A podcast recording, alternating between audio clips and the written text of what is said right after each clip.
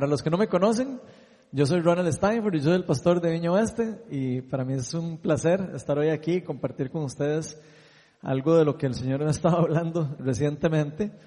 Y para empezar, me gustaría poner un video primero.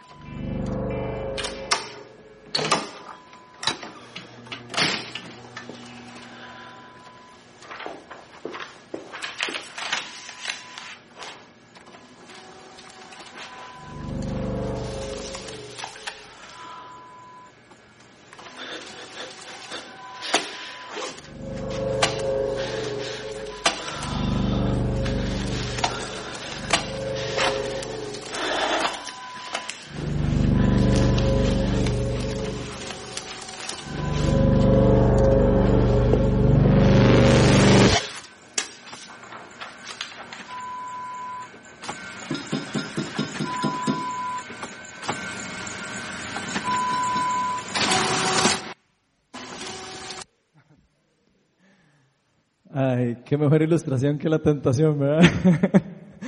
¿Quiénes aquí se han sentido alguna vez como ese muchacho? No sé si vieron cómo le cambió la cara cuando de repente se acordó de la caja fuerte. Hasta le cambia la cara, ¿verdad? Y todo, y pone la cara malo y todo, como ahora sí, ¿verdad? Voy a ir a agarrar todo eso. Estoy seguro que todos aquí hemos sido tentados montones de veces, en diferentes cosas, por supuesto, todos los días, un montón de cosas. Aunque nosotros no lo sepamos, por supuesto, toda tentación está dirigida siempre a un propósito específico que está en contra nuestra, siempre. Algunas veces estas tentaciones suelen parecer inofensivas y otras son muy evidentes. Otras veces desde que las sentimos sabemos que deberíamos de salir huyendo, ¿verdad? De que empezamos a sentir la tentación. Ahora, no todos siempre estamos como conscientes de eso no siempre todos estamos conscientes de las intenciones que pueden haber atrás de tentaciones o seducciones que pueden estar pasando alrededor de nosotros. Y tan siquiera a veces ni siquiera entendemos las posibles consecuencias que pueden traer a nuestra vida. Nuestro enemigo siempre quiere destruirnos. Nuestro enemigo siempre va a ponernos como, como un anzuelo para que nosotros piquemos. Siempre nos va a tentar para ofrecernos algo que a primera entrada parece un atajo para obtener algo más rápido. Normalmente cuando caemos en la trampa, al inicio creemos que nos vamos a salir con la nuestra, muchas veces. Pero lo sepamos o no, finalmente estas trampas nos van a terminar atrapando o encadenando espiritualmente, o inclusive robándonos o quitándonos cosas que Dios de antemano quería darnos a nosotros o ya tenía preparados para nosotros a su debido tiempo. Algunos vamos a ser tentados con temas relacionados con el dinero, como este caso. Otros vamos a estar tentados con temas de inmoralidad sexual. Otros vamos a estar tentados con problemas de identidad. Otros con temas de egoísmo. Otros con chisme. Otros con celos. Otros con un montón de cosas que pueden pasar. Por ejemplo, podemos ser también tentados con enjuiciar a las personas más de la cuenta o inclusive creer que nosotros estamos libres de pecado. Eso inclusive podría ser también una tentación, creer que yo estoy libre de pecado y que no voy a caer nunca en nada. Indiferentemente cuál sea el caso suyo o el caso mío, la realidad es que todos tenemos que lidiar constantemente con varios tipos de tentaciones en diferentes áreas y en diferentes intensidades. Algunas personas más, otras menos, pero en general todos vamos a estar siempre expuestos a la tentación. Si lo vemos bien, incluso Jesucristo fue tentado por el enemigo mientras vivió en este mundo. Y por eso es un tema que es demasiado esencial para nosotros como cristianos, como discípulos de nuestro Señor Jesucristo. Por eso la charla de hoy la titulé Las tres tentaciones esenciales del enemigo. Y vamos a hacer una oración inicial antes de empezar. Espíritu de Dios, te pido para que desciendas hoy y abras nuestro entendimiento. Señor, te pido para que quites cualquier tipo de oscuridad que pueda haber en nuestra visión que no nos permite ver, que no nos permita a nosotros inclusive discernir cuando estamos siendo tentados o cuando estamos a punto de ser tentados. Te pido para que nos des mucha sensibilidad, para que donde sea que nosotros estemos, estemos siempre atentos de lo que el enemigo está queriendo hacer, de lo que el reino de las tinieblas está queriendo hacer, inclusive las cosas peligrosas que están queriendo hacer para destruirnos, a nosotros, a nuestra familia y a todas las personas que nos rodean. Te pido para que nos llenes a cada uno con tu Espíritu Santo, que nos ilumines para que hoy, lo que hoy vamos a hablar, Señor, de verdad sea algo que se siembre en nuestro corazón, que no sea algo que solo escuchamos y lo dejemos salir de nuestra mente y de nuestro corazón. Te pido que me llenes con tu Espíritu Santo. Amén. Bueno, los que trajeron Biblia pueden abrirla en el Evangelio de Lucas. Vamos a estar en el capítulo 4 y vamos a estar en los versículos desde el 1 al 13. Si no traen Biblia, lo vamos a poner ahí en la pantalla y yo se los voy a leer. Dice lo siguiente. Jesús lleno del Espíritu Santo volvió del Jordán y fue llevado por el Espíritu al desierto Allí estuvo 40 días y fue tentado por el diablo. No comió nada durante esos días, pasados los cuales tuvo hambre. Si eres el Hijo de Dios, le propuso el diablo, dile a esta piedra que se convierta en pan. Jesús le respondió, escrito está, no solo de pan vive el hombre.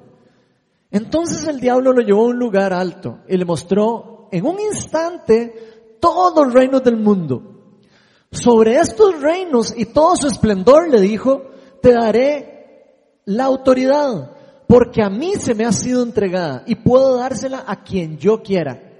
Así que si me adoras, todo será tuyo.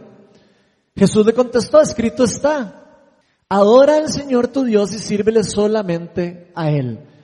El diablo lo llevó luego a Jerusalén hizo que se pusiera de pie en la parte más alta del templo y le dijo, si eres el Hijo de Dios, tírate de aquí, pues escrito está, ordenará que sus ángeles te cuiden. Te sostendrán en sus manos para que no tropieces con piedra alguna. También está escrito, no pongas a prueba al Señor tu Dios, le replicó Jesús. Así que el diablo, habiendo agotado todo recurso de tentación, lo dejó hasta otra oportunidad. Entonces vamos a estar hablando acerca de tres tentaciones esenciales con las que el diablo trató de persuadir a Jesucristo.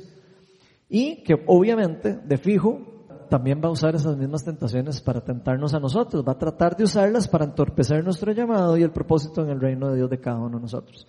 La primera tentación le puse incitarnos a usar los dones para llenar nuestros deseos. Y Lucas 4 del, del 3 al 4 dice, si eres el Hijo de Dios le propuso, dile esta piedra que se convierta al pan. Jesús le respondió, escrito está, no solo de pan vive el hombre.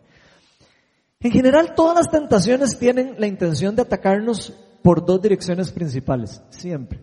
La primera es atacar nuestra identidad y la segunda es atacar la identidad de nuestro Dios.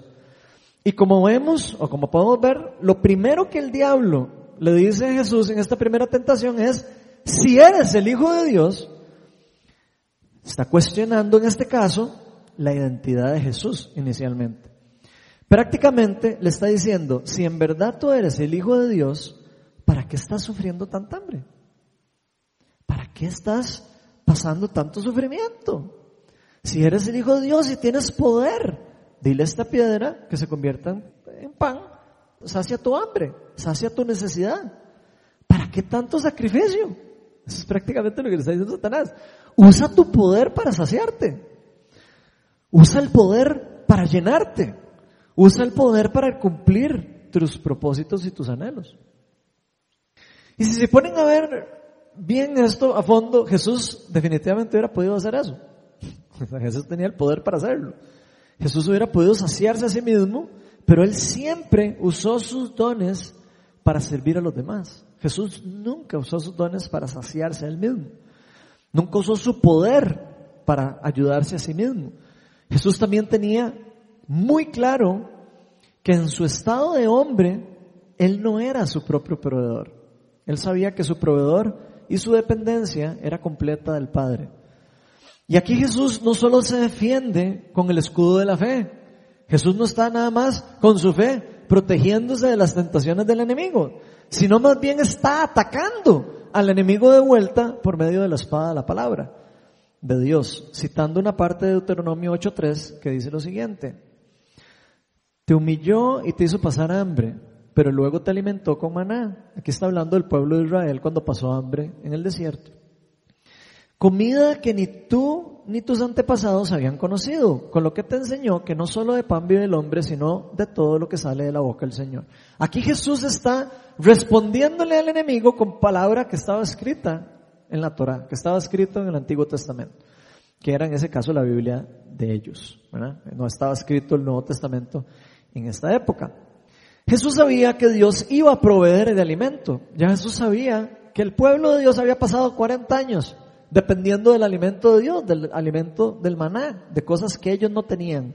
Dios los suplió durante 40 años y él sabía que él tenía que permanecer fuerte, obediente a la instrucción que se le había dado a él. Ojo que dice que el Espíritu Santo fue el que lo llevó al desierto. Si el Espíritu Santo lo llevó al desierto en ayuno completo, el mismo Espíritu Santo iba a guiarlo a salir en victoria de ahí. No había por qué interrumpir el plan de Dios. Eso es una completa confianza y sumisión de Jesucristo a Dios o a su Padre. Y yo me pregunto cuántas veces nosotros hemos sido tentados a usar nuestros dones o habilidades que Dios nos ha dado como plataforma para ser elogiados o para que la gente nos vea o para saciar nuestras necesidades. ¿Cuántas veces nosotros hemos sido tentados a usar los dones, las habilidades de nosotros para solucionar un problema? Y olvidarnos de la provisión del reino, olvidarnos de la provisión del Padre. ¿Cuántas veces hemos puesto la confianza en nosotros y no en, en lo que Dios puede hacer? Puede que muchos podamos caer en la trampa del enemigo de querer hacer las cosas que hacemos para Dios solo para saciar nuestros deseos. Podemos caer en eso. Por ejemplo, si nuestro don es el liderazgo, podríamos usar perfectamente un don de liderazgo para manipular a personas. Podemos usar un don dado por Dios para algo mal. Podríamos querer manipular personas para que hagan lo que a nosotros nos plazca. O podríamos querer servir en la iglesia ya sea enseñando o adorando o liderando, para ser vistos, para que otras personas me vean a mí como más espiritual o para que me vean superior a los demás, para sentirnos importantes, también podríamos estarlo haciendo. Y esa no es la verdadera razón por la que los hijos de Dios nos servimos, ni tampoco la verdadera razón por la que los hijos de Dios reciben poder y autoridad. No lo hacemos por nosotros, ni para nosotros. Lo hacemos solo para darle la gloria a Dios y para servir a los demás. ¿Sabían que esta tentación es de las cosas que más destruye el cuerpo de Cristo? ¿Alguna vez se habían puesto a pensar en esto? Muchísimas iglesias se han dividido por el simple hecho, por solo, porque algunas personas pierden el enfoque de por qué están usando los dones, por qué están usando las habilidades que han recibido de Dios. Pierden el enfoque de lo que están haciendo, para qué lo están haciendo. ¿Para qué se paran aquí a adorar? ¿Para qué se paran aquí a dar una charla? ¿Para qué están sirviendo? ¿Para qué estamos haciendo? ¿Para quién estamos haciendo lo que estamos haciendo? ¿Estamos haciéndolo para suplir o para complacer a un pastor o complacer a una persona, un humano, o estamos haciéndolo para complacer al Dios que tenemos arriba? Lo estamos haciendo por convicción y por amor, por gracia que hemos recibido. Y si no estamos muy atentos, podríamos dejarnos llevar por querer llenar esas necesidades de nosotros antes de cumplir el verdadero propósito que cada uno de nosotros tenemos en el reino de Dios. ¿O cuántas veces Dios nos ha llamado a hacer algo y cuando estamos en eso empezamos a dudar de Dios? Y tal vez empezamos a preguntarnos si debemos nosotros usar nuestras habilidades para salir de esa circunstancia. Dice que para solucionar el problema en los que estamos. Y nos olvidamos completamente de Dios. Inclusive puede llevarnos a tomar decisiones precipitadas por el simple hecho de querer solucionar un problema que al rato Dios está solucionando. ¿Cuántas veces no nos ha pasado que el Espíritu Santo mismo nos llama o nos lleva a un lugar y luego queremos salir corriendo? O nos da miedo ir. Y decimos, ¿qué estamos haciendo aquí? Y no esperamos la provisión y la respuesta de Dios. Vieran que a mí me pasó algo similar cuando Dios me llamó a plantar la viña, oeste. Me dijo, venda su casa y váyase a ir a la Guásima. Imagínense ustedes, yo vivía en Santana. Y me dijo, venda su casa, váyase, empiece un estudio bíblico. Y por supuesto eso era una locura. Pero eso es algo que el Espíritu Santo me envió a hacer. Luego, obviamente, lo hablé con Melania y le dije la locura. Al principio se asustó y después dijo, está bien, yo me apunto a esa locura. Vendimos la casa y Dios empezó a moverse rapidito. Y cuando nos dimos cuenta estábamos ya haciendo el estudio bíblico. Pero vieran que ahí fue como cuando Jesús entró al desierto. Empezamos la disque plantación, ¿verdad? Empezando un estudio bíblico. Y yo me sentía en esa época como, como entrando en un desierto.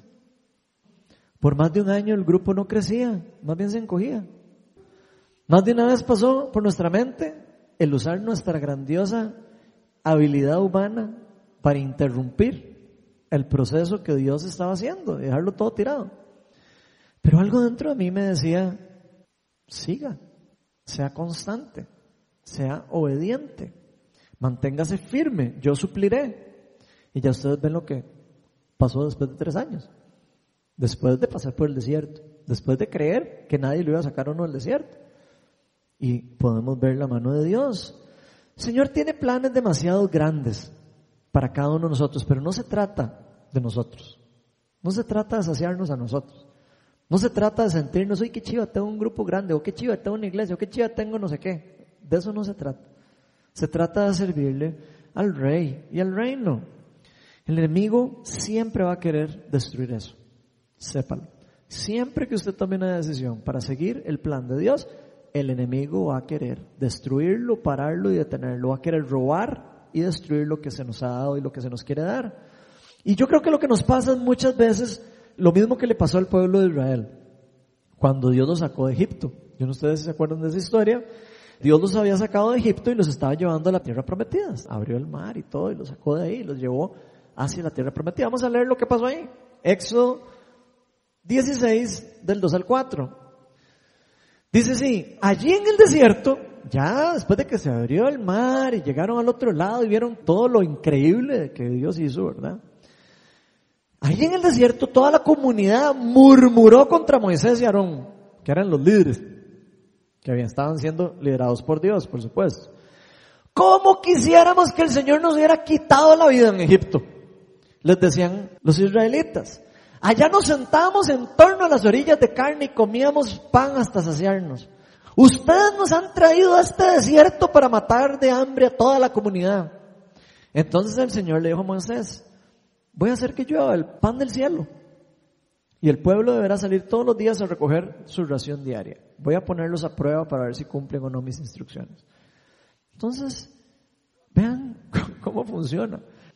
Ellos ven a Dios hacer cosas y de repente se les olvida lo que Dios hizo y empiezan a quejarse.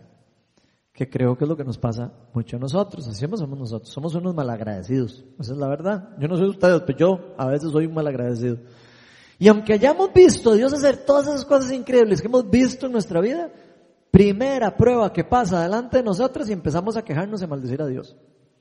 Primera prueba que viene, o primera complicación que viene y empezamos a echar la culpa a Dios. Ah, yo estaba mejor aquí, estaba lo mejor, mejor no hubiera hecho esto, mejor empezamos a murmurar en contra de Dios, igual que el pueblo lo está haciendo en este caso.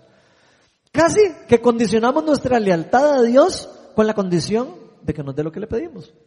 Mientras nos da lo que tenemos, todo bien. Pero cuando sentimos que no nos da lo que necesitamos, ahí empieza el asunto de la queja. Y ahí es donde empieza a haber una prueba nosotros. ¿Y saben qué? Eso no es fe. Eso no es fe. Eso es exigencia. Y eso no es verdadero amor. Eso de hecho es un amor condicional. Yo sigo a Dios si me da lo que necesito. Estoy condicionando el amor según lo que yo reciba. Y por supuesto que eso no así no funciona el amor en el reino de Dios. Jesús todo, absolutamente todo lo que él hizo lo hizo por amor incondicional. Todo lo que hizo Jesús lo hizo por amor incondicional. Dio su vida por nosotros sin importar, inclusive si algunos iban a rechazar su sacrificio. De hecho hay miles de personas que rechazan todos los días el sacrificio que Jesús hizo en la cruz por nosotros para liberarnos del pecado y ponernos de vuelta a una relación con nuestro Señor, con nuestro Padre. Aún así, Él quiso darlo todo por nosotros. No le importó si usted y yo vamos a responder positivamente a su amor. Aún así, Él quiso darlo, porque el amor de Él es incondicional. Recordemos que Jesús vino al mundo para hacer bien lo que Adán y el pueblo de Israel no pudo hacer bien. Eso es importante. Jesús vino a hacer lo que Dios había dado primero a Adán y lo que quería que la humanidad hiciera. Jesús vino hacerlo. Vino a darnos el ejemplo de lo que significa el verdadero sometimiento, la verdadera confianza, la verdadera obediencia a Dios. Y ya sabemos cuál fue el resultado de la vida de Jesucristo. Tu recompensa eterna. Por ser obediente, por ser constante y por tener fe en su papá. Fue tentado, por supuesto fue tentado, porque él fue humano también. Y fue tentado, pero él tuvo siempre su fe cimentada en su papá. Él tuvo una gran recompensa, pero él nunca usó sus dones o su poder para saciarse a sí mismo. Porque él tenía muy claro que él no vino a ser servido, él vino a servir, él vino a dar, no vino a pedir, vino a dar. Mateo 20, 28 dice, así como el Hijo del Hombre no vino para que le sirvan, sino para servir y para dar su vida en rescate por muchos. ¿Sabían que nosotros también fuimos rescatados por Cristo para servir? ¿Sabían que nosotros fuimos rescatados por Cristo no para ser servidos? Fuimos rescatados por Cristo para ser fieles representaciones del reino en la tierra, para ser sus representantes. Por eso Él nos llama sus embajadores en la tierra. Nosotros fuimos comprados con la sangre del Cordero, fuimos comprados con la sangre de Cristo para vivir en el reino de los cielos, no vivir en el reino de las tinieblas. Eso fue lo que Él nos dio, la libertad para poder salir del reino de las tinieblas y vivir en el reino de luz. No para vivir nuestros propios deseos, ni llenar todas nuestras ambiciones, para eso no fue que nosotros recibimos la libertad del reino de las tinieblas. Jesús en esta ocasión no quiso convertir la piedra en pan. No lo quiso hacer, lo podía hacer, pero no lo quiso hacer porque él sabía perfectamente que estaría usando su poder para algo que no era del reino. Pero luego, podemos ver más adelante, si ustedes leen los evangelios, se van a dar cuenta que Jesús después multiplica los panes y multiplica los peces. ¿Para qué? Para alimentar a cinco mil personas, a más de cinco mil personas. La palabra dice cuenta solo los, a los hombres, imagínense. ¿Quién sabe cuántas personas habían? Más de cinco mil. Porque los hijos de Dios siempre usamos todo lo que se nos ha dado para el bien de los demás y nunca para el bien personal. La segunda tentación es incitarnos a poner la mirada en otras cosas aparte de Dios. Lucas 4 del 6 al 8 dice, sobre estos reinos y todo su esplendor, le dijo, te daré la autoridad, porque a mí se me ha sido entregada y puedo dársela a quien yo quiera. Así que si me adoras, todo será tuyo. Y Jesús le contestó, escrito está, adora al Señor tu Dios y sírvele solamente a Él. Vean lo claro que Jesús tiene, cómo funcionan las cosas en el reino. Y aquí vemos el segundo intento del enemigo para que Jesús picara el anzuelo. Él está tratando de pescarlo, ahora no crean. Él está tratando de, de, interrumpir el plan y el llamado que él tenía como hijo de Dios. Lo mismo que hace con nosotros todos los días, el enemigo. Porque así es como actúa el enemigo. Estas son las armas que él tiene. Son como cáscaras de banano para que nos caigamos y nos resbalamos y, y nos destruya. Y no crean que el diablo nos tienta siempre vestido de diablos y con cachos grandotes, así con cara de bruja. No. El diablo no siempre anda vestido de diablo y así horrible, como un demonio horrible, espantoso, que uno lo ve y sale corriendo del susto. No. Él se viste ángel de luz. Él se viste de sutilidad. Él se viste de cosas que parecen que no son malas. Inclusive hablando con lenguaje religioso. Ustedes ven aquí que el diablo le está hablando religiosamente a Jesús. Le está hablando con la palabra de Dios, inclusive, le saca versículos y todo. El diablo puede usar inclusive la palabra de Dios para engañarnos. Puede usar porque se la sabe de memoria. El diablo conoce la palabra de Dios. Él sabe lo que le corresponde, lo que, lo que no le corresponde. Él sabe que la, la autoridad que tiene, la autoridad que no tiene. Y así lo hizo con Cristo y así lo hace con nosotros. Y en este caso trata de tentar a Jesús con un atajo. ¿Por qué con un atajo? Ahí lo vamos a ver más adelante. Aquí probablemente el diablo dice, ok, este muchacho se como que conoce la palabra, ¿verdad? En la primera se lo demostró, que, conocía la palabra. Voy a tentarlo con las cosas que anhelan las personas del mundo, con poder, con autoridad sobre posesiones materiales principalmente. Y Satanás tenía, que, tenía clarísimo que Jesús tenía poder sobre las cosas espirituales, porque en la primera tentación le dice convierta la piedra en pan. O sea, él sabía que él tenía poder espiritual. Eso es lo primero que le dice. Pero también sabía que ante los ojos del mundo Jesús era pobre. El diablo tonto no es. El diablo sabe todo lo que nosotros estamos haciendo. Sabía que ante los ojos del mundo, ante los ojos del mundo, Jesús era pobre. No tenía posesiones. No tenía cosas materiales. Y aquí Satanás, por cierto, y aclaro, no está mintiendo con lo que le está diciendo Jesús. Satanás no está hablando con mentiras. Está hablando con verdad. Entonces, ojo, lo sutil que puede ser. Él tiene autoridad sobre cosas materiales y que las cosas mundanas y él puede dárselas a quien él quiera, como, se lo está diciendo Jesús. Satanás sabe que si logra hacer que Jesús ponga su mirada en las cosas mundanas, lo va a alejar de su verdadero llamamiento, del reino de Dios y con su propósito de vida. Y si hay algo en este mundo que tiene poder para destruirnos, son las cosas materiales. Y no porque sean malas, aclaro. No es que todas las cosas materiales sean malas, no es que tienen poder destructivo sobre nosotros si no tenemos cuidado. El problema es cuando esas cosas se vuelven motivo de adoración para nosotros. Cuando nosotros volvemos los ojos a las cosas materiales, cuando vemos las cosas decimos, ay, yo quiero todos esos reinos, que es lo mismo que Satanás le está ofreciendo a Jesucristo. De hecho, fíjense que el diablo le dice, si me adoras, todo esto va a ser tuyo. Y eso suena demasiado tentador. Solo tienes que adorarme y te daré todo lo que hay en el mundo, todo lo que tus ojos puedan ver. Lo llevo a un lugar para que pudiera ver todo eso. E inclusive autoridad sobre esas cosas, le dice. Imagínense lo tentador. Fíjense que Jesús tenía aquí muy claro que Él no venía al mundo para llenarse de bienes materiales. ¿Qué pasa si Jesús no hubiera tenido claro que él no venía al mundo para llenarse de cosas materiales. Probablemente le hubiera dicho el diablo que sí. Porque no hubiera tenido claro cuál es el propósito de lo que él venía a hacer. De hecho, la palabra nos dice que durante todo su ministerio, si ustedes leen los evangelios, se van a dar cuenta que Jesús no tenía como una casa específica. Dice que Jesús andaba de casa en casa, que no tenía dónde, a dónde como realmente ya establecerse, así, él andaba caminando proclamando las buenas noticias del que el reino había llegado con él. Él tenía muy claro cuál era su propósito.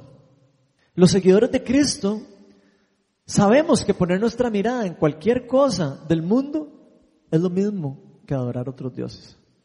Y si no lo sabemos, tenemos que saberlo. Porque cuando nuestras miradas empiezan a ver las cosas materiales, empiezan a verlas como lo más importante en nuestra vida, nuestro corazón está adorando esas cosas. Los que seguimos a Dios tenemos que tener muy claro que toda nuestra vida se trata de adoración. Todo. Desde que usted se levanta o yo me levanto hasta que nos dormimos, todo se trata de adoración. ¿Qué es lo que usted está adorando en el día? ¿Qué es lo que usted está adorando en la noche? ¿A quién está adorando? Y nosotros tenemos que escoger todos los días. Tenemos que estar escogiendo a qué vamos a adorar. ¿A quién queremos adorar? ¿A quién queremos seguir?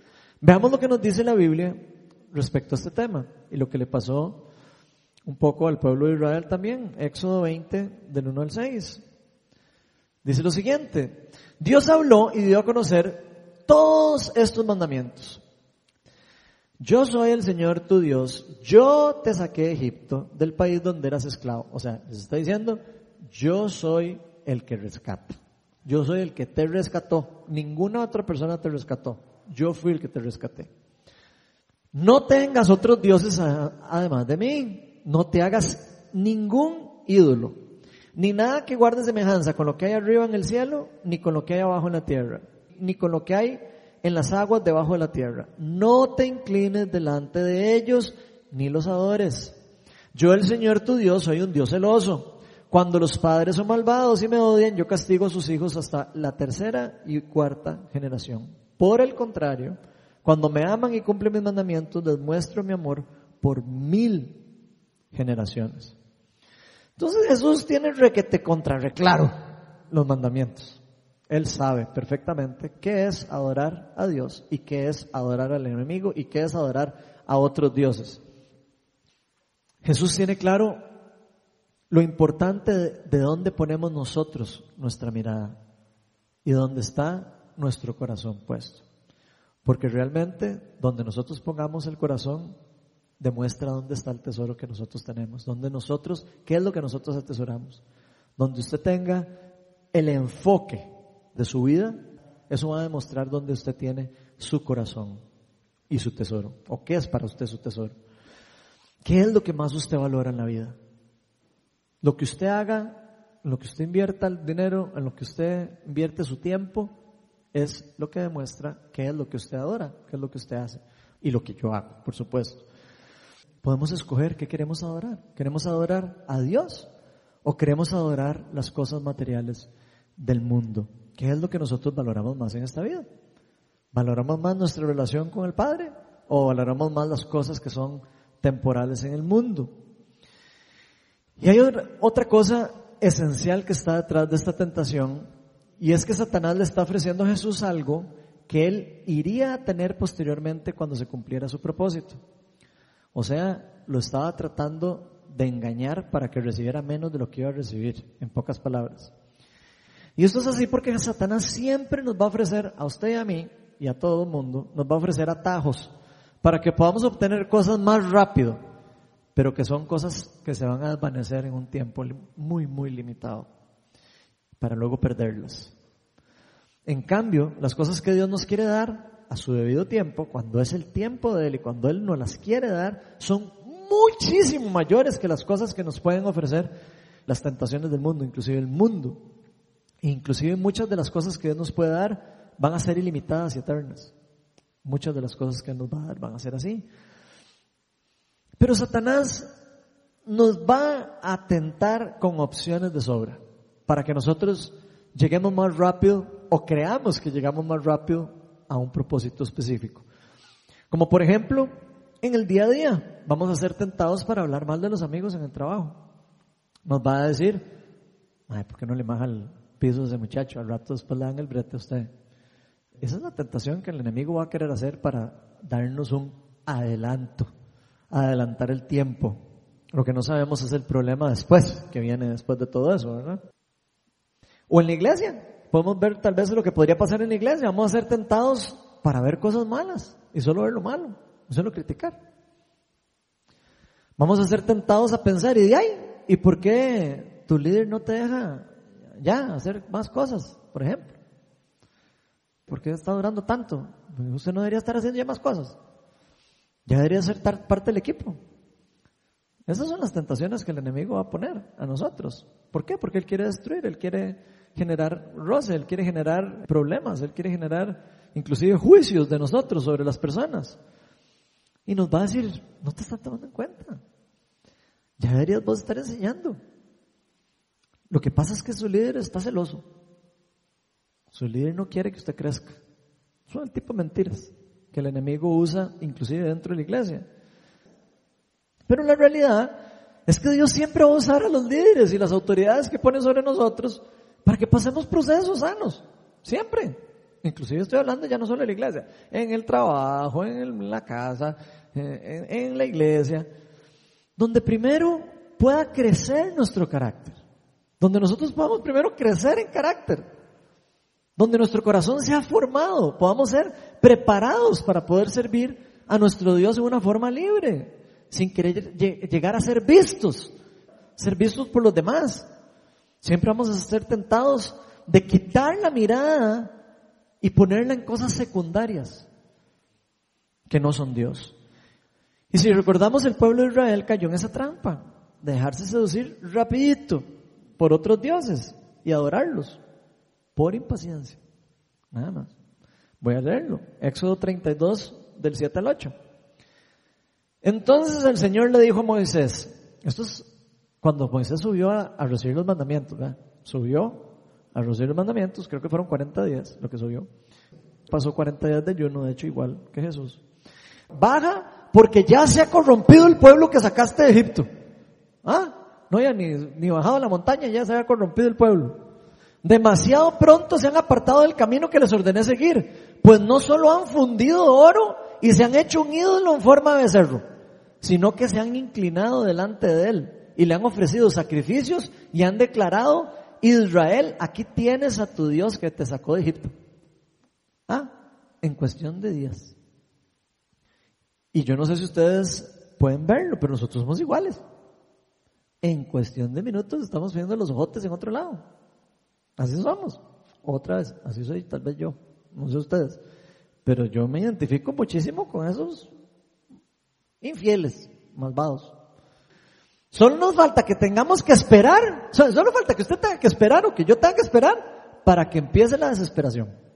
Y empezamos a hacer así todos. A que empiece a empezarnos a desesperar y empecemos a poner la mirada en el lugar equivocado. El hacernos un ídolo en nuestra vida es demasiado fácil. Es demasiado fácil. Todos tenemos que estar demasiado atentos a no caer en esa trampa, poner los ojos en las cosas que no son del reino o que no son Dios. Porque esos ídolos lo único que van a hacer es alejarnos de la verdadera adoración, de la verdad, de la verdadera razón de nuestro propósito de vida. Cuando nosotros somos obedientes y pacientes, Dios a su debido tiempo nos va a dar lo que nos corresponde a cada uno según nuestro llamado, según nuestro propósito de vida.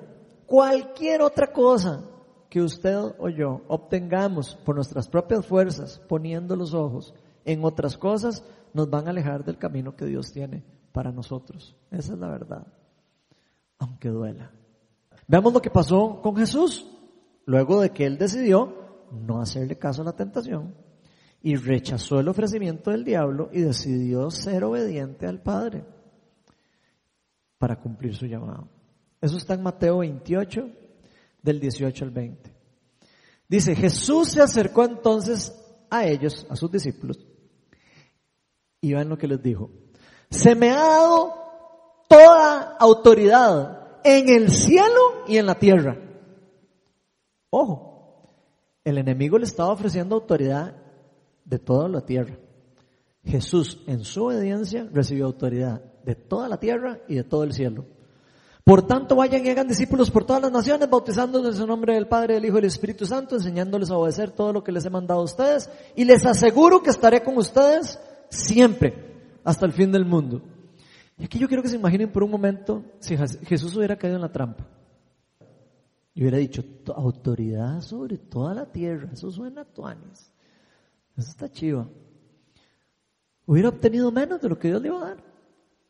Iba a obtener menos de la mitad de lo que Dios le iba a dar. Pero el diablo lo estaba tentando porque sabía que podía la persona, en este caso Jesús, caer en su trampa. Pero si él hubiera caído en su trampa, se hubiera perdido del resto de lo que Dios le quería dar. Se hubiera perdido de lo que realmente Dios tenía preparado para él. Y no solo se hubiera perdido lo que tenía preparado para él, quiero que lo vean más allá. Nos hubiéramos perdido nosotros lo que Dios iba a hacer a través de Jesús que íbamos a recibir nosotros. Entonces vean el fruto que puede traer que una persona no sea obediente al reino. no solo se va a perder las cosas que la persona va a adquirir porque Dios las tiene para él, sino personas que se van a beneficiar de las cosas que esa persona va a recibir, también se las va a perder. Es un efecto en cadena lo que ocurre. Así que nosotros hubiéramos perdido solo una desobediencia de Jesús y nosotros hubiéramos perdido todo lo que nosotros hemos obtenido por medio de Cristo. El diablo le estaba ofreciendo la autoridad sobre las cosas del mundo, pero Dios le iba a dar autoridad sobre todo, sobre la tierra y sobre el cielo. Autoridad sobre todas las cosas. Por eso tenemos que estar demasiado atentos, especialmente con lo que se nos está ofreciendo el mundo. Cada vez que usted alguien le ofrece algo del mundo, usted debería pensar, ¿qué es lo que Dios tendrá para mí? ¿Qué es lo que Dios está planeando para mí? Porque las cosas del mundo de fijo nos pueden alejar del plan verdadero que tiene Dios para nosotros. Hay que estar súper atentos y poner la mirada en Dios, la mirada en las promesas del Señor, porque Dios no es malo y mucho menos mentiroso. La tercera tentación es incitarnos a dudar de la buena voluntad de Dios. Lucas 4, del 9 al 13 dice, el diablo lo llevó luego a Jerusalén e hizo que se pusiera de pie en la parte más alta del templo. Y le dijo, si eres el Hijo de Dios, tírate de aquí. Pues escrito está, ordenará que tus ángeles te cuiden, te sostendrán en, en sus manos, para que no tropieces con piedra alguna. También está escrito, no pongas a prueba al Señor tu Dios. Le replicó Jesús. Así que el diablo, habiendo agotado todo recurso de tentación, lo dejó hasta otra oportunidad. Ojo, no es que lo dejó de tentar. Lo dejó de tentar hasta que encontró otra forma de cómo hacía para seguirlo tentando, que es lo mismo que pasa con nosotros. Aquí Satanás le vuelve a decir a Jesús las mismas palabras que en la primera vez. Si eres el Hijo de Dios, tírate de aquí. Pero ojo, que la primera vez se lo dijo poniendo en duda la autoridad o la identidad de él.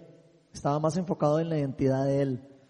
En esta segunda vez pareciera que está queriendo poner más en duda la identidad de Dios, del Padre, haciendo creer a Jesús que Dios es malo o que es mentiroso. Tanto que le está diciendo, la palabra dice eso. Entonces tienes a ver si es cierto.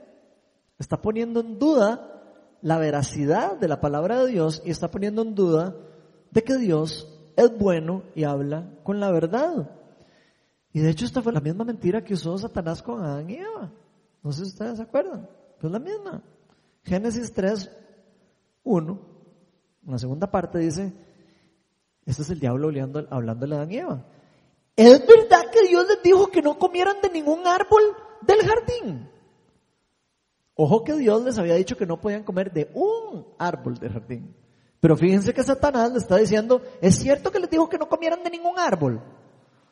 Satanás siempre tejiversa la palabra de Dios y la usa para engañarnos y confundirnos de lo que Dios dijo, o de lo que Dios quiere decir, o lo que Dios quiere hacer, porque Él se la sabe de memoria.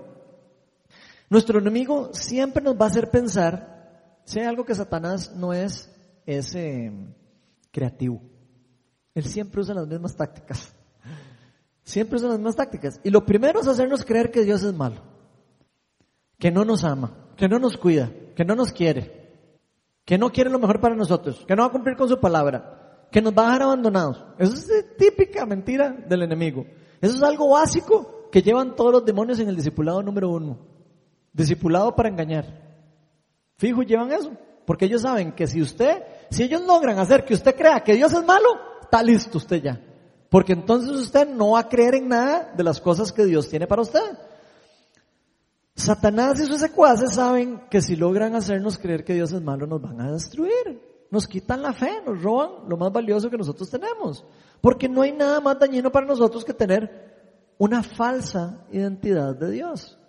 Si nosotros tenemos una, una identidad de Dios confusa, nosotros no vamos a estar viviendo nuestra vida totalmente en el reino, porque vamos a estar confundidos acerca de quién es nuestro Dios. Por eso les dije al inicio que las tentaciones siempre van hacia dos lados. Tentarnos a nosotros sobre nuestra identidad y la otra para tentar la, identidad de nuestro Señor o de nuestro Dios. hacernos creer que no, que no es bueno o lo que sea.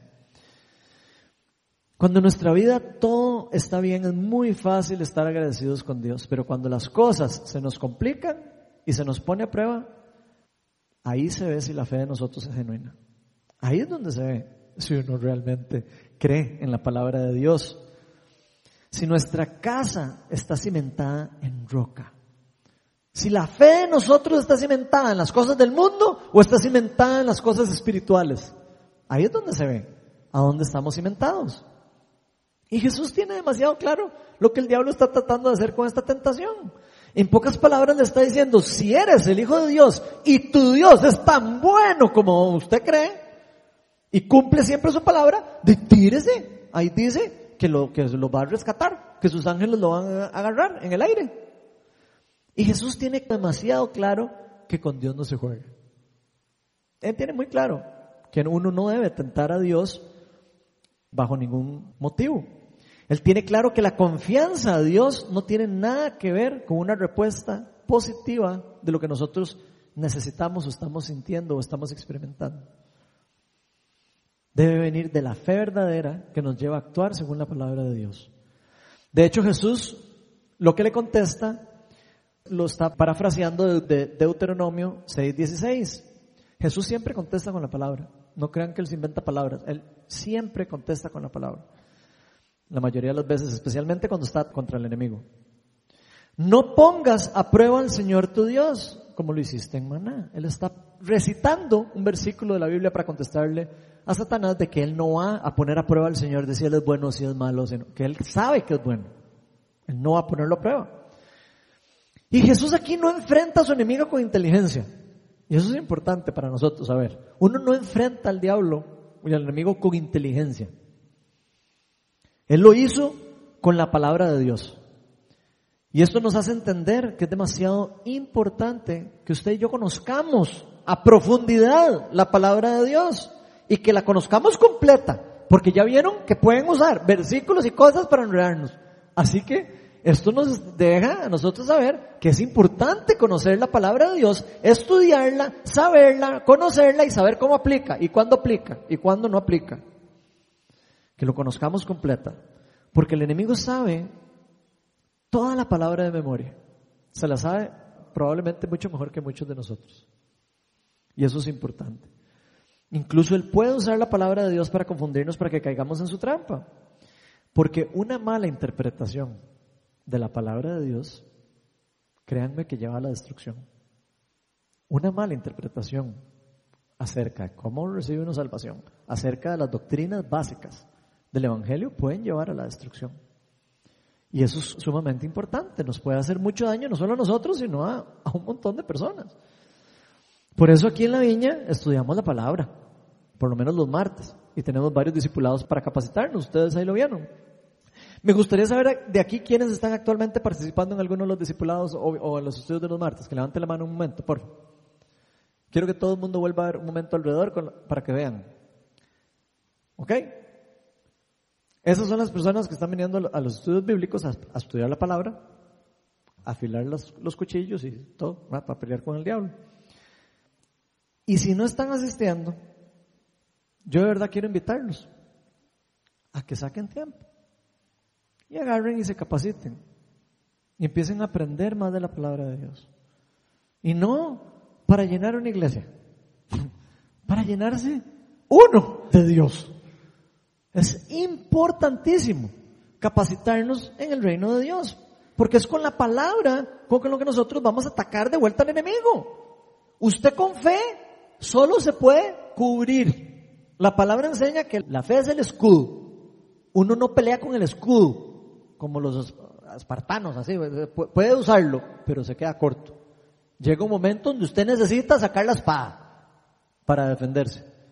Y si no tenemos espada, no podemos atacar al enemigo, podemos solo defendernos. Y yo quisiera saber cuánto puede aguantar uno con alguien que le esté pegando todo el día así y uno con el escudo así. Llega un momento en que uno se cansa. Uno necesita sacar la espada. Y eso es importante. El enemigo le estaba queriendo hacer creer a Jesús que en un momento de dificultad, si te tiras de ahí, Dios lo iba a dejar solo. Y por eso lo tienta con tirarse lo alto. Pero veamos lo que pasa más adelante cuando Jesús pasó por una verdadera dificultad sin querer tentar a Dios. Lucas 22, 39 al 44. Eso es ya el puro final en Getsemaní, antes de que Jesús fuera a entregarse a la cruz. Dice, Jesús salió de la ciudad y como de costumbre se dirigió al monte de los olivos y sus discípulos lo siguieron. Cuando llegaron al lugar les dijo, oren para que no caigan en tentación. Y escuchen esas palabras. Oren para que no caigan en tentación. Entonces se separó de ellos a una buena distancia y se arrodilló y empezó a orar. Padre, si quieres, no me hagas beber de este trago amargo, pero que no se cumpla mi voluntad, sino la tuya. Entonces, vea lo que pasa. En el momento donde Jesús más estaba solo, digamos, donde más se sintió solo, donde estaba muerto del miedo, porque él tenía miedo. Y lo podemos leer ahí más adelante. Dice, entonces se le apareció un ángel del cielo para fortalecerlo. Pero como estaba angustiado, se puso a orar con más fervor y su sudor era como gotas de sangre que caían a la tierra. Yo quiero que visualicen eso. Jesús siendo obediente a su llamado. Él sabía que tenía que entregar su vida, sabía que en cualquier momento venían a recogerlo. Y aún así, en miedo le dice al Padre, Señor, si hay alguna posibilidad de que yo no pase por esto, sería bueno. Pero no se haga mi voluntad, hágase la tuya. Y aquí, ¿qué fue lo que pasó? Con todo el temor y todo lo que tenía Jesús, Dios le envió un ángel para fortalecerlo. Y aquí vemos el cumplimiento del versículo, que el diablo está poniendo a prueba a Jesús con la tentación. ¿Cierto o no? Le había dicho, tírese de aquí para ver si es cierto que el Señor lo va, a ayudar. Aquí estamos viendo cómo el Señor cumple su palabra cuando verdaderamente Él necesitaba hacerlo, cuando Él necesitaba la ayuda. Aquí el Padre envía a un ángel para fortalecerlo. Pero fíjense que Dios manda al ángel para fortalecerlo, no para quitarle su llamado, ni para que se brincara el propósito de su vida, ni para que dejara de sufrir. Le mandó un ángel para que le diera poder y fortalecimiento para poder seguir el camino de su llamado. Y eso es muy importante en el camino de los hijos de Dios. Dios siempre está con nosotros, en las buenas y en las malas, aunque usted no lo crea. Siempre está con nosotros, inclusive cuando no veamos a un ángel a la par fortaleciéndonos. El Espíritu Santo está dentro de todos los creyentes y está sobre los creyentes en algunos momentos para fortalecerlos, para empoderarlos y para guiarlos. Inclusive dice que es el consolador, el Espíritu Santo. Dios dejó a su Espíritu en la tierra para hacer todo eso. Y la voluntad de Dios siempre es buena para sus hijos. Y por eso mismo es que entregó lo más precioso que existe, a su Hijo Jesucristo. Dios no quería, en el fondo, tal vez no quería que Jesús muriera, porque era su Hijo, pero Él sabía que era lo, el regalo a la humanidad. Era la solución al problema real que había.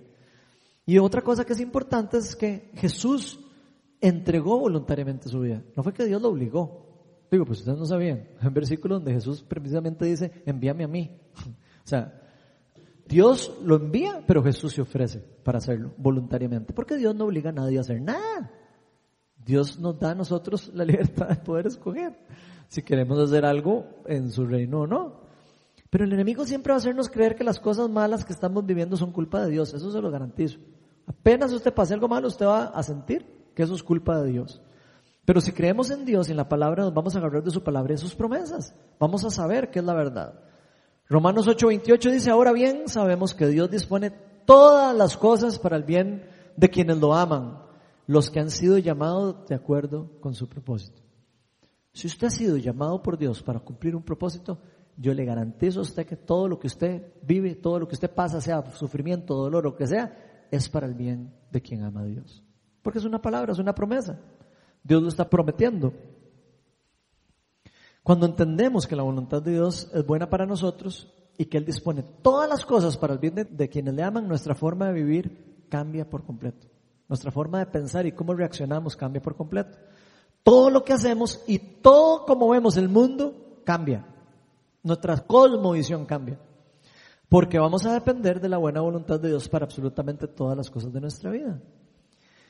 Y miren que siento que Dios hoy quiere decirnos que debemos de mantenernos fuertes en cuanto a nuestra relación personal con Él, en cuanto a nuestra intimidad con Él, en cuanto al tiempo de oración que pasamos con Él, en cuanto al tiempo que nosotros dedicamos a Él. Jesús no solo nos lo dice aquí claramente, oren para que no caigan en tentación, sino que nos dio el ejemplo de cómo hacerlo. El mismo poder que habitaba en Jesús, habitan todos los creyentes, dice la palabra de Dios. Jesús dice, todo lo que yo hago, ustedes lo van a hacer aún mayor, por el poder que habita en mí, que va a ser entregado a ustedes. Y por eso les conviene que yo me vaya y que venga el Consolador y que venga el Espíritu Santo. Dios nos está llamando todos a que nos mantengamos cimentados en la palabra y en sus promesas. Así que no nos dejemos llenar nuestra mente de mentiras y de lo que el mundo nos ofrece todos los días. No dejemos que las tentaciones del enemigo sean las que dirijan nuestra vida. Nos cojamos los atajos, sepamos esperar el tiempo de Dios. Escojamos recibir las cosas de parte de Dios a su debido tiempo. Dios tiene un tiempo para todo. Dice Eclesiastés. Hay un tiempo para todo. Estudiemos su palabra, capacitémonos en su verdad, pero pidámosle a Dios sabiduría, pidámosle entendimiento, pidámosle empoderamiento para poder resistir las fuerzas del enemigo y rechazar las tentaciones que vengan del diablo y de todo el reino de las tinieblas. Vamos a ponernos todos de pie.